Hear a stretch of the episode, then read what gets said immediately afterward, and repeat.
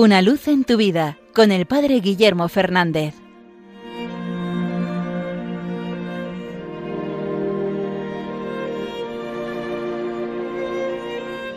Saludos hermanos de Radio María. Hace unos días hubo un trágico suceso. Supongo que muchos lo habréis escuchado en los medios de comunicación.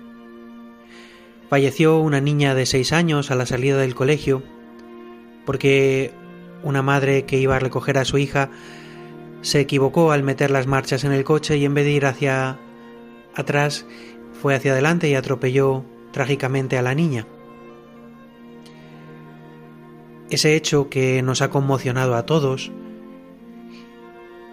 va acompañado de un hecho en ese mismo momento, y es que estaba allí también la madre de la niña fallecida, y mientras intentaban reanimar a su hija, la mujer que había atropellado también permaneció allí, desconsolada ante ese trágico momento. Y la madre de la niña que tristemente falleció, cuando se llevaron a su niña ya con la sensación de que no iban a poder hacer nada por ella, se acercó a la otra madre, la que había provocado el accidente, y le dio un abrazo. Creo que esto es un gesto que nos debe de hacer volver la mirada hacia lo que nuestra fe hace en nuestra vida. Por supuesto que nada puede quitar sin más el dolor de una madre que pierda un hijo.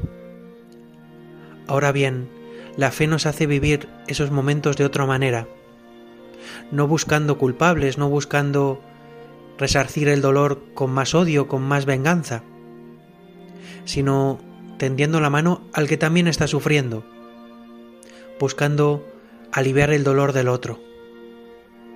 Muchas veces pensamos que para aliviar nuestro dolor es mejor causar dolor a otro, y no hemos entendido que la lógica del Evangelio es completamente otra.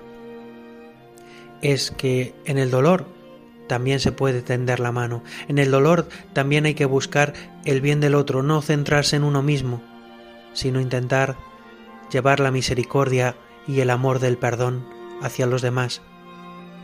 Eso fue lo que hizo Cristo desde la cruz.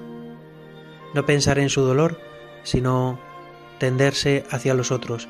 Eso fue lo que vivió María, que al pie de la cruz sabe que recibe a Juan como hijo y que tiene una nueva tarea, no concentrarse en que ha perdido a su hijo, sino concentrarse en ser madre de aquellos que se le encomiendan.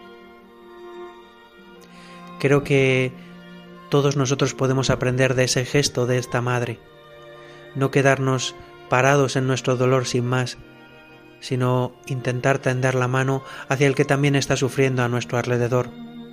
Quizás ese sea el gesto de la obra del Espíritu en nuestro corazón. Hoy pedimos al Señor por esa niña, que seguro que el Señor la tiene ya entre sus brazos, que el Señor la hace gozar de su presencia. Pedimos por esa familia que sufre la pérdida de una hija. Pedimos por aquellos que por una negligencia sin culpa han podido causar daño a otro.